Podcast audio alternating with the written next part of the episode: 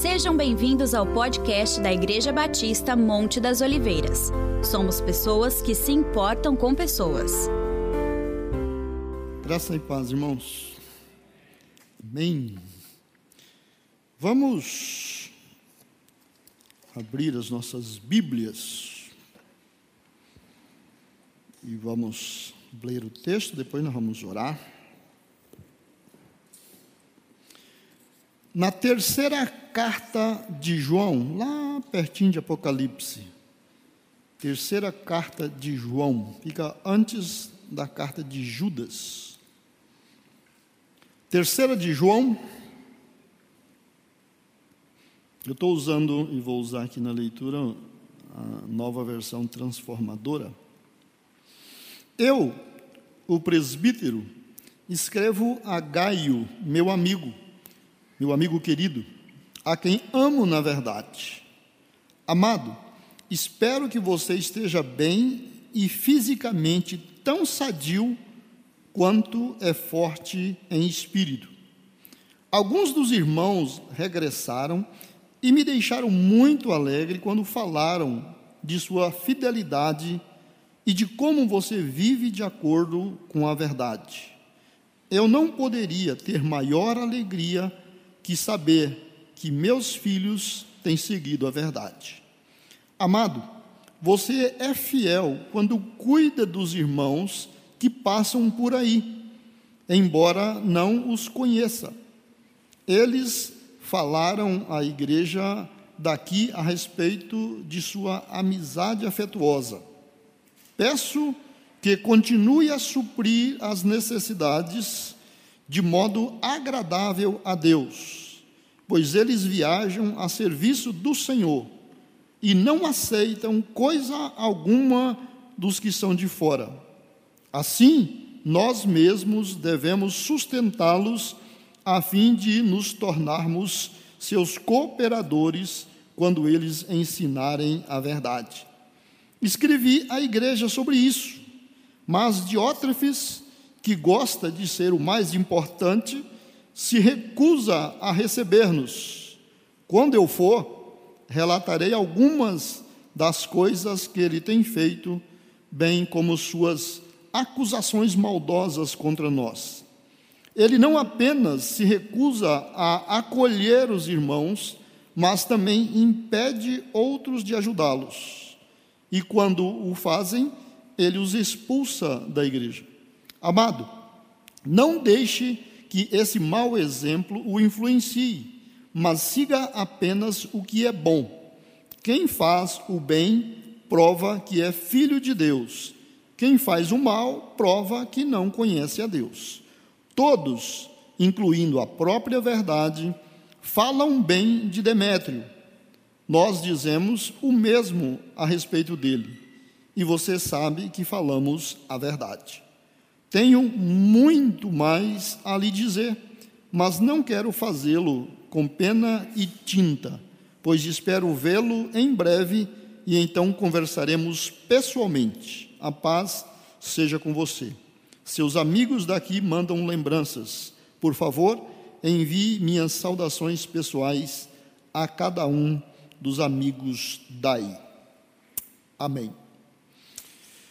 Vamos lembrar os irmãos que estão se recuperando, os irmãos que é, nesses últimos dias né, contraíram o vírus da, do Covid-19, mas pela graça de Deus não tem sido, não tem produzido efeitos é, tão graves. E a gente agradece a Deus por isso, mas ainda precisamos tomar cuidado, ainda precisamos né, das precauções de saúde necessárias e continuar orando e confiando que Deus está no controle. Né? Obrigado, Senhor, por cada um de nós, pelas nossas famílias, pelo significado da nossa fé em Ti e da confiança de que o Senhor é poderoso para guardar a Tua igreja e a Tua igreja são pessoas e pessoas estão sujeitas a todas as vicissitudes que há nesse mundo.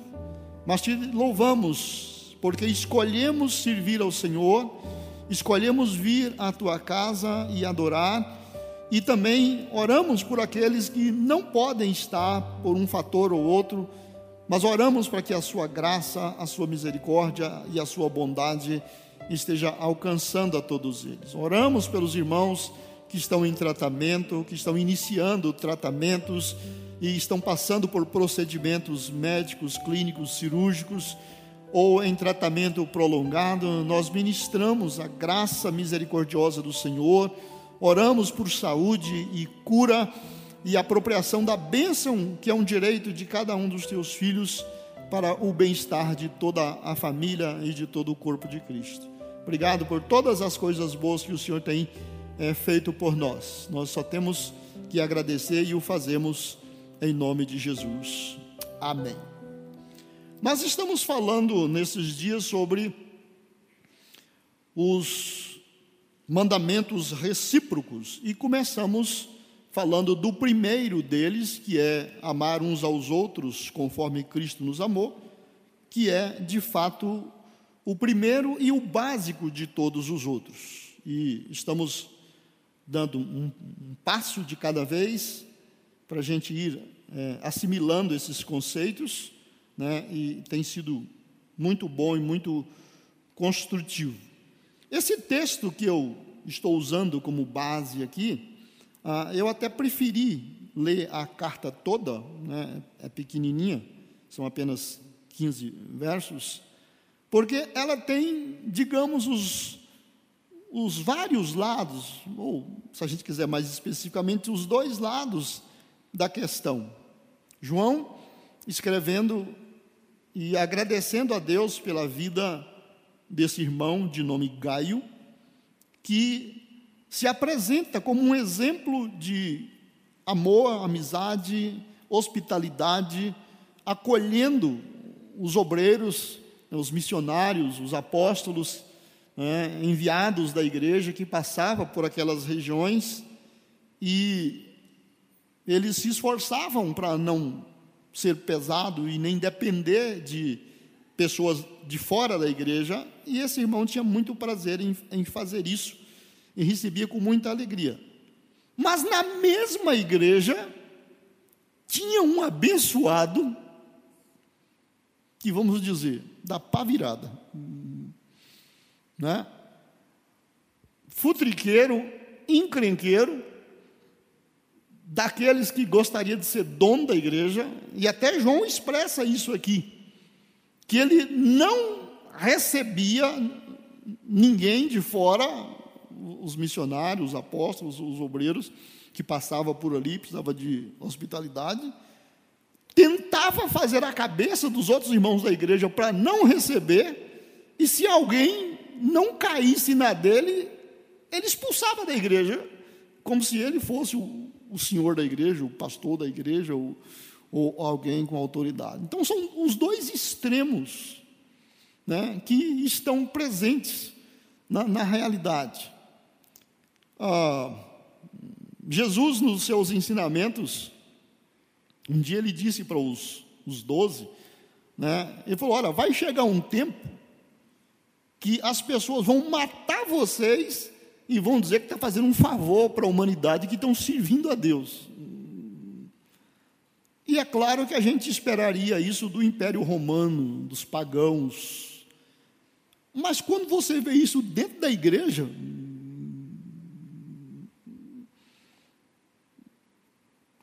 Mas tem. Né? Na, na, na, carta, se não me engano, aos Tessalonicenses, o próprio Paulo fala que a gente precisa tomar determinados cuidados, porque a fé não é de todos. Né? Ah, há pessoas que não entendem o Evangelho como Evangelho. Ele entende o que nós chamamos de Evangelho como uma oportunidade. E a ideia de fazer daquilo algo de proveito próprio pode causar sérios prejuízos à igreja, à comunidade em si e ao testemunho do Evangelho. Mas isso não é estranho. Jesus ensinou naquela parábola do semeador, ou, naquela outra parábola, né, que alguém semeia boa semente, e alguém passa e joga semente ruim no meio. E às vezes, se você tentar separar um do outro antes da hora, você acaba arrancando trigo no meio de arrancar joio. Então a melhor coisa é deixar no tempo certo, Deus sabe como fazer e Ele né, vai fazer. Então, quando nós estamos estudando amar uns aos outros e os dons recíprocos, nós vamos é, passar por isso, nós vamos encontrar né, pessoas receptivas ao amor, vamos encontrar pessoas resistentes ao amor, né, vamos encontrar pessoas que têm a sua própria versão de como deve ser o amor, ou como se deve amar, ou como se deve fazer. E é uma boa oportunidade para a gente exercitar né, os demais mandamentos recíprocos. Muito bem. Da mesma maneira como Jesus nos amou, é o que nós devemos fazer, amar uns aos outros. Esse é o novo mandamento. Né? Amar uns aos outros conforme fomos amados por Cristo. E nós fazemos isso, só podemos fazer isso, se formos movidos e tocados, controlados pelo Espírito Santo. Eu já repeti isso aqui em quase todas as ministrações desde que eu comecei a falar desse assunto. Sem ser cheio do Espírito Santo, sem sermos controlados, dominados e plenos do Espírito Santo, nós não podemos cumprir esses mandamentos. Né? Nós precisamos ter uma vida de intimidade com Deus, de comunhão, né? uma boa vida de, é, devocional, né? e estar disposto a praticar esses mandamentos recíprocos e sem a ajuda do Espírito Santo, qualquer um de nós que tentarmos, nós vamos falhar. Na primeira carta de João, capítulo 3, verso 18, ele disse o seguinte, na nova versão transformadora: Filhinhos, não nos limitemos a dizer que amamos uns aos outros, demonstremos a verdade por meio de nossas ações. Falar é uma coisa, e demonstrar na prática é outra. Então, ter um discurso love store, mas não ter prática é furada. Né? Na corrigida fala: meus filhinhos, não amemos de palavra e de língua, mas por obra prática, né? por obra e em verdade. Deixa eu dar aqui para vocês, rapidamente, exemplos positivos de amor, porque estamos falando de amar uns aos outros como Cristo nos amou. Nessa terceira carta de João que nós lemos agora, no verso 5 e 6, né, o, o João disse o seguinte para o Gaio: Amado, você é fiel quando cuida dos irmãos que passam por aí, embora não os conheça. Eles falaram à igreja daqui, né, quando voltaram para as suas igrejas, a respeito de sua amizade afetuosa. Peço que continue a suprir as necessidades deles de modo agradável a Deus. Para esse irmão Gaio, amar o próximo era servir.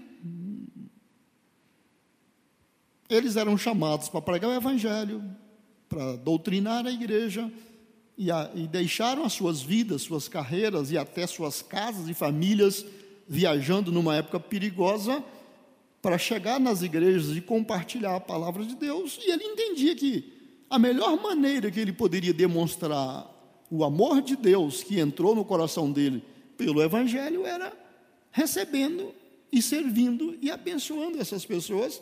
E João disse né, que isso era agradável, isso era correto, ele deveria continuar fazendo assim. Na corrigida fala: Amado, procedes fielmente em tudo o que fazes, para com os irmãos e para com os estranhos, né? porque alguns desses irmãos ele não conhecia. que em presença da igreja testificaram do teu amor, aos quais se conduzires como é digno, para com Deus bem farás. Servir, ajudar, abençoar, conhecendo ou não, é sempre é, agradável a Deus.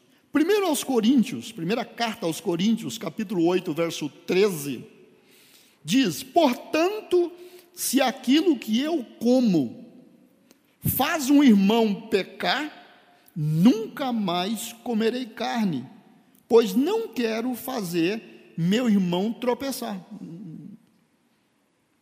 Amor prático. Alguém novo na fé, ou ainda pouco doutrinado,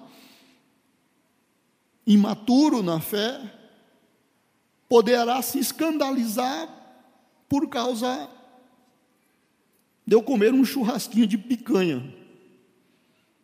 Esse irmão corre o risco de se desviar e ir para o inferno. Ele que se dane. Eu comprei minha carne, paguei com meu dinheiro, estou comendo na minha churrasqueira, qual é o problema? Não. Paulo falou: se a questão é essa, eu paro de comer churrasco.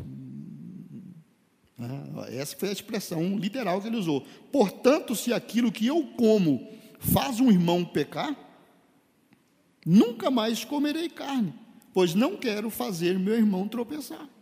Por amor ao irmão, eu abro mão de uma coisa maravilhosa. Por exemplo, é uma questão de fé. Fé e, e prática. Ah, é um prato, e tem vários brasileiros, pratos brasileiros, deliciosos, ah, que vai sangue.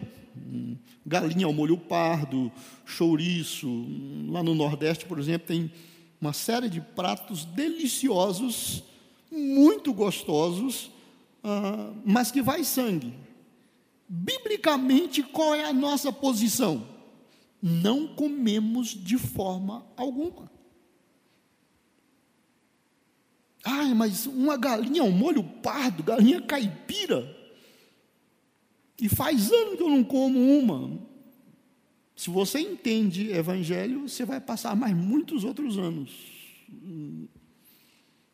De todas aquelas leis cerimoniais que tem lá no Velho Testamento, quatro coisas que era pecado proibido lá no Velho Testamento, no, em Atos 15, os apóstolos e o Espírito Santo entenderam que elas deveriam permanecer proibidas e pecado na prática da vida cristã. Idolatria, imoralidade, comer sangue. Então não é que eu não gosto, não é que eu sinto nojo. Eu sou cristão e a minha fé diz que isso isso era lá do Velho Testamento, mas em Atos 15 entrou para o Novo Testamento. Eu simplesmente hum, não faço. Mas se um irmão faz, eu não vou me desviar por causa disso. Se eu puder ter uma conversa com ele, eu vou mostrar que isso é uma prática que no Novo Testamento, doutrinariamente, é, é tão pecado quanto as outras práticas que a Bíblia lista como pecado mas a escolha de fazer é dele. Mas e se for uma pessoa que não tem a mesma maturidade que eu? Né? Há, há, muitos anos atrás, um dia alguém chegou para mim, um membro da igreja, pastor, o que, que será da gente tomar um vinho? Eu falei, eu nunca bebi, mesmo antes de se converter, então não vou começar agora. Então eu não tenho essa prática, eu nunca bebi e não bebo. E a cultura brasileira em relação a beber vinho é não. Mas se eu tiver a liberdade de tomar na minha casa? Eu falei: olha, se você tem essa liberdade de fazer isso na sua casa, e você está dizendo que faz, da minha parte você pode ficar tranquilo. Mas o dia que eu souber que alguém teve problema na fé por causa do seu golinho de vinho, você vai ter problema comigo. Porque é isso que a Bíblia ensina. Na nossa cultura cristã, evangélico não bebe. Ah, e lá no sul? É uma cultura ah, sulista ah, europeia. Ah, a brasileira, brasileira não. Mas hoje é moda. Eu para todo lado eu vejo irmãos postando garrafada, cerveja com álcool, sem álcool, light, diet, tá, tá, tá, tá, tá, tá.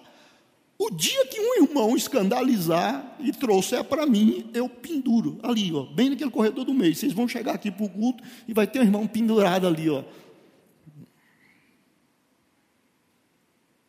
Porque biblicamente ele me deu o direito de discipliná-lo. Porque ele usou a liberdade dele para produzir um efeito negativo e ruim na vida de um irmão por causa da fé. Você pode beber até na minha presença, não tem problema nenhum, não vou me importar. E eu não vou me escandalizar. Mas se alguém novo convertido, uma pessoa tiver problema, aí nós vamos ter problema. Isso é Coríntios 8, 13. Romanos 14, 15, verso 15 e verso 17. E se outro irmão se aflige em razão do que você come, ao ingerir esse alimento, você não age com amor. Não deixe que a sua comida seja causa da perdição de alguém por quem Cristo morreu. Pois o reino de Deus não diz respeito ao que comemos ou bebemos, mas a uma vida de justiça, paz e alegria no Espírito Santo. Na corrigida fala: Mas se por causa da comida se contrista teu irmão, fica triste, né? Já não andas conforme o amor. Não destrua por causa de tua comida aquele por quem Cristo morreu. Porque o reino de Deus não é comida nem bebida, mas justiça e paz e alegria no Espírito Santo. O reino de Deus não é comer ou não comer, beber ou não beber. O reino de Deus é justiça e paz e alegria no Espírito Santo. E o amor tem que estar acima desses gostos e preferências. Né? Se por causa do meu gosto, da minha preferência, hum, alguém vai é, se perder, alguém vai a, a, ter problemas com a fé, eu abro mão. O amor me leva a abrir mão. Esse é o mandamento recíproco.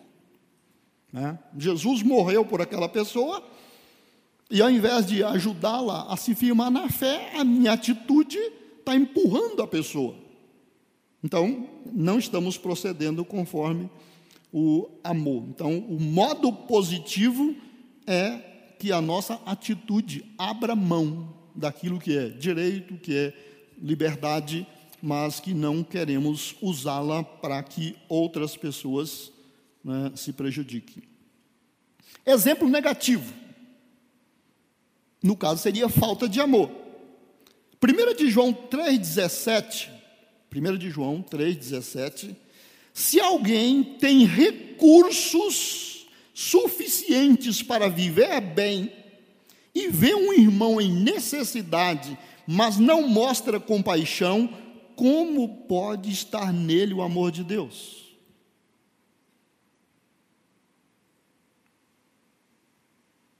Alguém tem recursos para morar bem, comer bem, se alimentar, cuidar bem da sua família, e você vê um irmão padecendo necessidade e você não se importa, você não age, Que tipo de testemunho você está dando? É, ele não está falando aqui de alguém que não tem nada e ganhou um pouquinho e precisa repartir com outro. Ele está falando de alguém que tem condições, tem recursos. Né? Ele deve se preocupar com aquele que nada tem ou que está numa situação de necessidade. Né? Então, seria um exemplo negativo né, de, de não usar o amor é, no momento que precisaria. A, a versão corrigida fala: quem, pois, tiver bens do mundo e vendo o seu irmão necessitado e lhe cerrar suas entranhas, seu coração, como estará nele o amor de Deus? Voltando a Romanos 14, onde estava falando daquela questão da comida, né?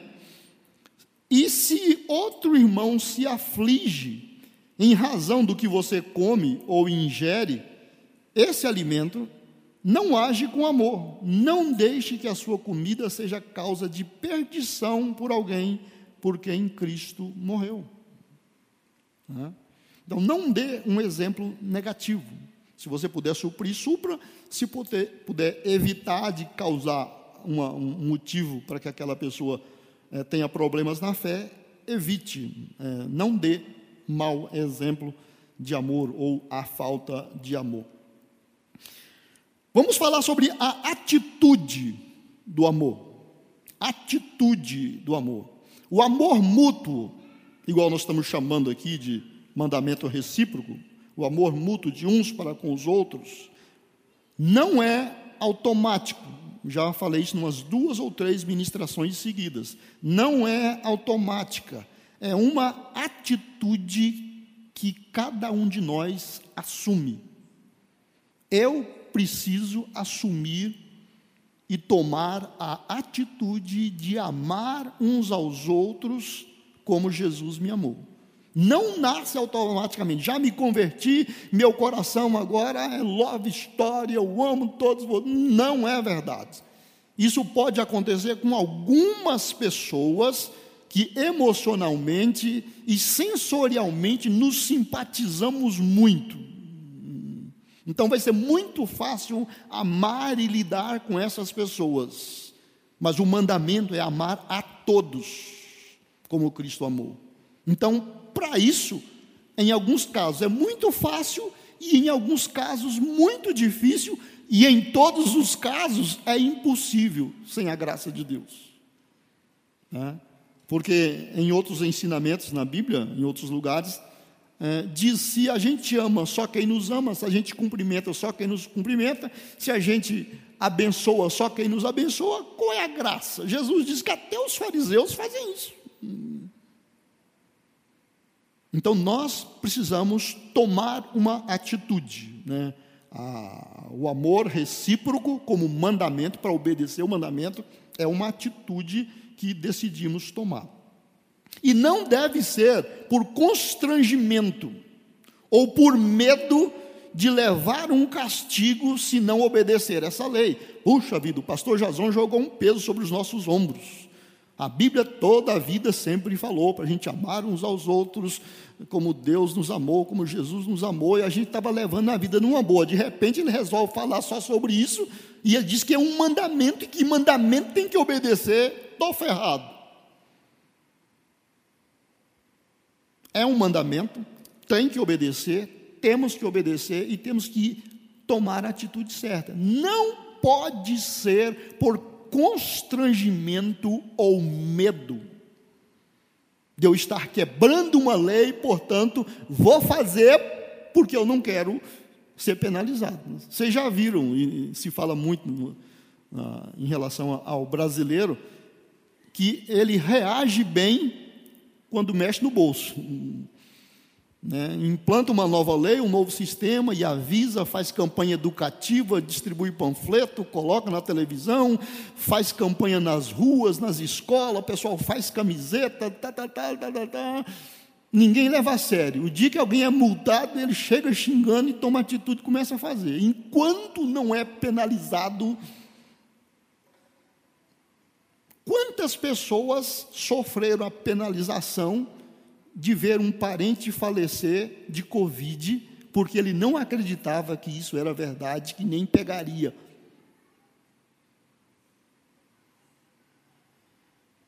E foi descuidado.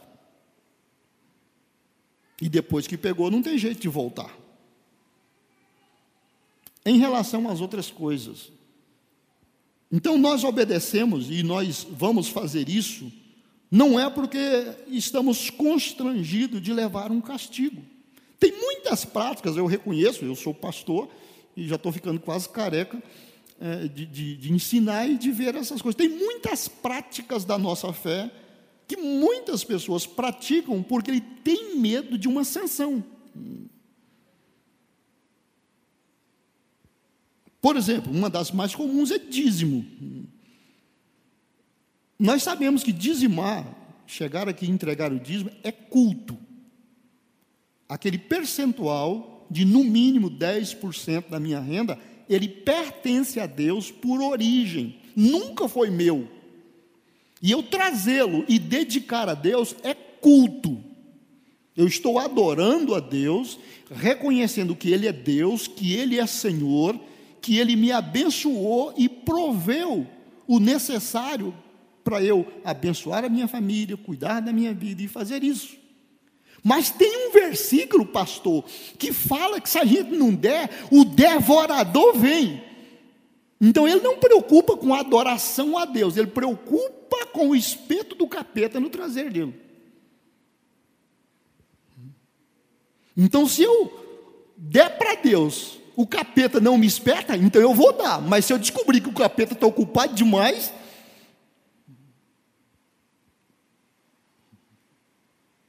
E há outras práticas que a pessoa faz porque ele sabe que se ele não fizer, o bicho pode pegar. Isso não é culto, isso não é adoração, isso não é serviço. Nós adultos fazemos determinadas coisas, tomamos determinadas atitudes, não é porque gostamos ou temos prazer naquilo. Como adultos, nós temos que fazer e se espera que se faça e fazemos. Né? Um dia de frio, frio de lascar, a gente levanta e vai trabalhar. E os filhos ficam lá de pé espalhado. Antes da gente sair, a gente vai lá e cobre eles, vê se está tudo certinho, né? deixa a comida prontinha, né? a instrução, como é que ele aquece para comer, tudo direitinho. E eles ficam lá numa boa, ronca até mais tarde. E os adultos faz porque alguém tem que botar comida na mesa. É uma obrigação. E eu tenho que fazer, então eu faço. Eles não sentem, não têm essa responsabilidade. Então, por enquanto, eles não precisam. Mas vai chegar um dia, pai, estou querendo casar. E aí, já dá conta de sustentar uma família? Não, vou dividir com o senhor. É ruim tomar tendência, não.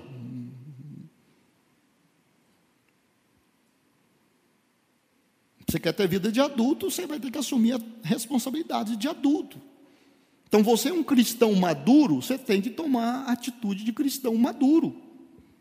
Em relação à sua fé, ao seu devocional, à sua comunhão com Deus, à sua leitura da Bíblia, compartilhar o Evangelho, dar um bom testemunho, isso não pode ser feito porque a igreja tem uma comissão chamada Comissão de Disciplina. A igreja tem um grupo, né, eu não sei bem o nome, diácono, diacho, é uma coisa assim, e eles pegam pesado. Então a gente tem que ficar esperto.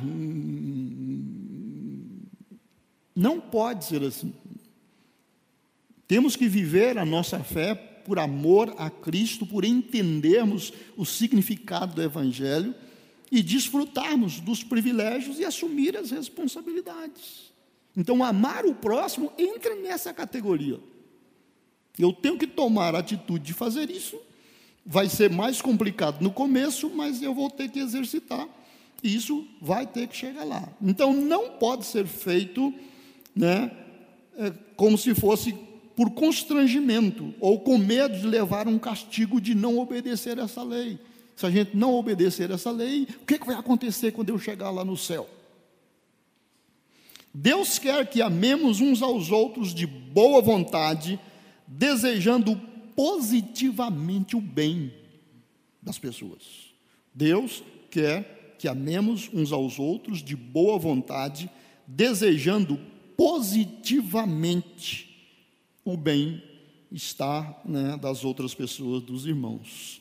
O cristão, eu uso muito essa expressão, não sei se vocês já perceberam, eu raramente, e, e, e me, me, dói nos ouvidos, eu raramente uso a expressão crente. Eu não uso hum, no meu, no meu linguajar comum, no dia a dia. Ah, porque, como diz o pessoal, crente é qualquer um, é todo mundo que crê, até o diabo é crente. Eu uso sempre a expressão cristão. Para mim, essa palavra significa um seguidor à altura de Cristo. Alguém que nasceu de novo, tem uma experiência de novo nascimento, tem o Espírito Santo habitando nele, ele anda com Deus, ele ama a Deus e ele vive a fé que ele diz. Então, esse para mim é cristão. Então, o cristão, ele vive de dentro para fora. Ele vive a sua fé de dentro para fora. Isso é um princípio bíblico. Lá em João 4, quando Jesus estava conversando com aquela mulher samaritana, João 4,14, Jesus disse o seguinte para ela: ele estava conversando lá e ela pediu da água que ele falou que tinha, e, e aí ele disse o seguinte: Quem bebe da água que eu dou, nunca mais terá sede. E ela, essa água, que essa pessoa beber, se torna uma fonte que brota, que brota dentro dele e lhe dá a vida eterna. Ele bebe a água, ela se torna uma fonte que jorra de dentro para fora. O Espírito Santo na pessoa leva ele a viver de dentro para fora. Aquilo que se vê já é efeito do que acontece lá dentro. Outro, outra palavra que Jesus usou para isso é que de dentro do coração é que procedem as saídas da vida, não foi isso? Ele falou: o que a pessoa come, o que ele bebe, entra no organismo e é lançado fora, mas o que sai, isso contamina, isso abençoa ou é perigoso o cristão vive de dentro para fora. Quando Jesus falou sobre o Espírito Santo, João 7,38, ele falou: Pois as Escrituras declaram: rios de água viva brotarão do interior de quem crê em mim.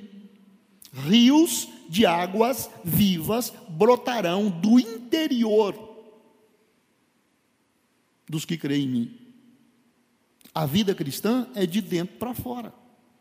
Então, se você primeiro compra camisa de manga comprida, abotou o colarinho aqui, rumo a Bíblia de capa preta, azul não, crente usa Bíblia capa preta. Põe ela aqui debaixo do braço, eu já sou crente. Isso é de fora para dentro. Eu estou criando uma aparência, uma imagem. Mas a vida cristã sai de lá de dentro. O modo como eu falo, o modo como eu expresso, o modo como eu visto, o modo como eu me enfeito, o modo como eu me relaciono tem a ver com o que tem lá dentro. De dentro para fora. Se você tem paz interior, isso vai expressar. Você é ansioso lá dentro, isso vai expressar você é nojento por dentro, isso vai expressar. Você é orgulhoso por dentro, isso vai transparecer. É de dentro para fora. Isso é bíblico, está aí. Ó. Quem crê em mim, como diz a Escritura, rios de água viva correrão do seu ventre. É a versão corrigida. Rios de águas vivas correrão do seu ventre. Sendo cristãos, Somos todos membros da família de Deus e filhos de um mesmo Pai. Do mesmo modo que na família humana terrena há laços de amor fraternal entre os membros da família, isso também é natural na família cristã. Nós vamos nos identificar e vamos cultivar bons relacionamentos né, entre os irmãos. Paulo deu aos cristãos de Roma a seguinte recomendação, está em Romanos 12, 10: Amai-vos cordialmente uns aos outros com amor fraternal, preferindo-vos em honra uns aos outros. Amai-vos cordialmente uns aos outros com amor fraternal, amor de irmãos, família, preferindo-vos em honra uns aos outros. Eu honro você e você me honra. O motivo por que eu te honro não é porque você me honra, é porque eu entendo que você merece ser honrado. É, não é porque a pessoa ah, merece. É, eu mereço que você me respeite, que você me honra. Não. Você merece ser honrado. E eu vou fazer isso independente da sua atitude. Amem-se com amor fraternal e tenham prazer em honrar uns aos outros. É a nova versão ah, transformadora. Deus quer que amemos sinceramente e de todo o coração. 1 de Pedro 1, 22. Uma vez que vocês foram purificados de seus pecados, quando obedeceram à verdade, tenham como alvo agora o amor fraternal sem fingimento. Amem uns aos outros sinceramente, de todo o coração. Eu achei interessante a, a colocação nesse versículo, que dá a ideia de atingir uma etapa e passar para outra. Aquela primeira etapa foi vencida, você é, parte já para outra. Olha, ó, uma vez que vocês foram purificados dos seus pecados, aceitei Jesus, meus pecados foram perdoados, estou consciente disso, sou uma nova criatura, né? Então, uma vez que foram purificados os seus pecados quando obedeceram à verdade, tenham como alvo, o meu primeiro alvo era ser salvo, era ser perdoado, era alcançar a redenção. Agora, o meu novo alvo, né? Tenham como alvo agora o amor fraternal sem fingimento. Amem uns aos outros sinceramente de todo o coração. Então, depois de ser salvo, de estar ciente dos direitos e benefícios que a salvação me dá, meu próximo alvo é amar o próximo, amar os irmãos, e vou me dedicar a isso, porque isso vai demandar muito tempo, né? tem muita coisa para se aprender. Na corrigida fala: purificando as vossas almas pelo Espírito na obediência à verdade, para o amor fraternal não fingido, Amai-vos ardentemente uns aos outros com um coração puro.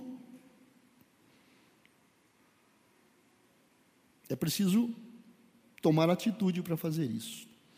Por isso, o próprio Senhor Jesus, o próprio Deus, se dispõe a nos ensinar como crescer, aumentar e progredir no amor de uns para com os outros. Não só Deus colocou esse mandamento na Sua palavra, como Ele nos ajuda, nos ensina e caminha conosco nesse processo de aprendizagem. 1 Tessalonicenses 3,12 está escrito: E que o Senhor faça crescer e transbordar o amor que vocês têm uns pelos outros e por todos, da mesma forma que o nosso amor transborda por vocês e que o Senhor faça crescer, né, aumentar, né, acrescentar e transbordar o amor que vocês têm uns pelos outros. É Deus que faz isso, porque o Espírito Santo vai agir nisso. Na, na versão corrigida fala: E o Senhor vos aumente e faça crescer em amor uns para com os outros e para com todos, como também o fazemos para convosco. 1 Tessalonicenses 4, 9 não precisamos lhes escrever sobre a importância do amor fraternal, pois o próprio Deus os ensinou a amarem uns aos outros. O próprio Deus os ensinou a amar uns aos outros. Na corrigida fala: quanto, porém, ao amor fraternal, não necessitamos de que vos escreva, visto que vós mesmos estáis instruídos por Deus que vos ameis uns aos outros. Na semana anterior, né, eu falei que nós podemos consultar o Espírito Santo que habita em nós sobre as verdades que estamos lendo, ouvindo e querendo colocar em prática e pedir a Ele que nos dê sabedoria e oportunidade de praticar ah, aquelas verdades. Né? Então, esses irmãos aqui de Tessalônica, né, eles estavam sendo instruídos por Deus na prática do amor fraternal. De maneira que Paulo falou: não vou nem gastar tempo aqui nessa carta de falar disso, porque é um assunto que já está andando bem entre vocês. Muito bem. Eu quero fazer uma aplicação. Ah, vou só ler aqui para vocês. E eu sei que vocês têm memória muito boa, vocês vão memorizar tudo que eu vou falar e já vão começar a fazer mesmo antes de sair daqui. Mas como eu não sou igual a vocês e não acredito em vocês tanto assim, eu vou dar um papelzinho para vocês levar e ler mais de uma vez e escrever as respostas. Tá bom? Obrigado pela confiança, que eu não confio em vocês. Amanhã, se eu perguntar, ai, pastor, eu não lembro nada, mas foi muito bom, foi, foi bênção. Mas o que, que eu falei? Eu não lembro, pastor, mas foi bênção. Então tá bom, vou dar um papelzinho que aí você leva a bênção, escreva a bênção e conta a bênção, né? E aí depois vai facilitar para você. Então, a aplicação é o seguinte: diante disso que nós ouvimos esses dias todos sobre esse primeiro mandamento, quando alguém pedir para mim, ou pedir para você, uma definição de amor, você vai dizer que amor é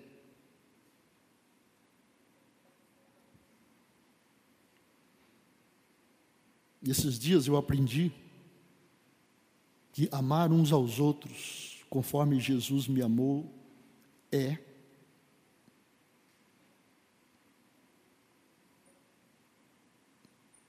O que foi que você aprendeu? O que você diria para alguém que perguntasse: Olha, eu estava lendo a Bíblia lá, e eu vi um versículo, amai uns aos outros, como eu vos amei. O que, que é isso? Você fala: Ah, agora eu tiro de letra. Segundo, comparando o meu amor com o de Jesus, comparando o meu amor com o amor de Jesus, eu vou fazer a seguinte autoavaliação. Letra A. A favor de que pessoa, a favor de que pessoa humana eu já me tornei servo? Entre os mortais aqui na terra, a favor de quem eu já me coloquei como servo? Dois, por quem eu faço constante intercessão? Eu oro constantemente intercedendo a Deus por essa pessoa. Quem? Três, pelas fraquezas de quem eu me compadeço? Aquela pessoa é muito fraca, meu Deus. Por quem que é muito fraco você mostra compaixão? Você se compadece. Quatro. Quem é que, sendo tentado, é socorrido por mim? Um irmão está passando por uma provação, por uma tentação e eu apareço para ajudar, para confortar, consolar, fazer alguma coisa, amparar. Quem? Cinco. Quem é que peca contra mim, mas não consegue esgotar minha paciência?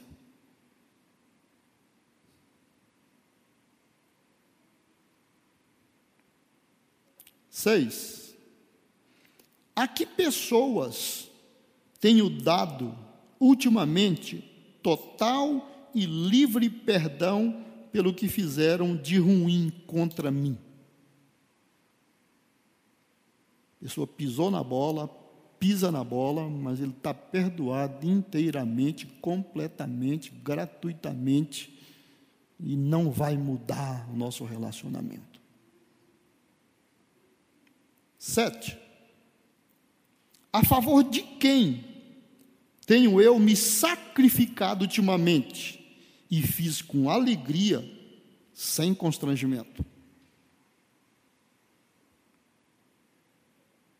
Essa são pontos da, do número 2. E o número 3, Cristo está preparando um lugar onde todos os cristãos possam estar com Ele. Cristo está preparando um lugar onde todos os cristãos possam estar com Ele. Mas será que há cristãos que eu não quero perto de mim? Quem?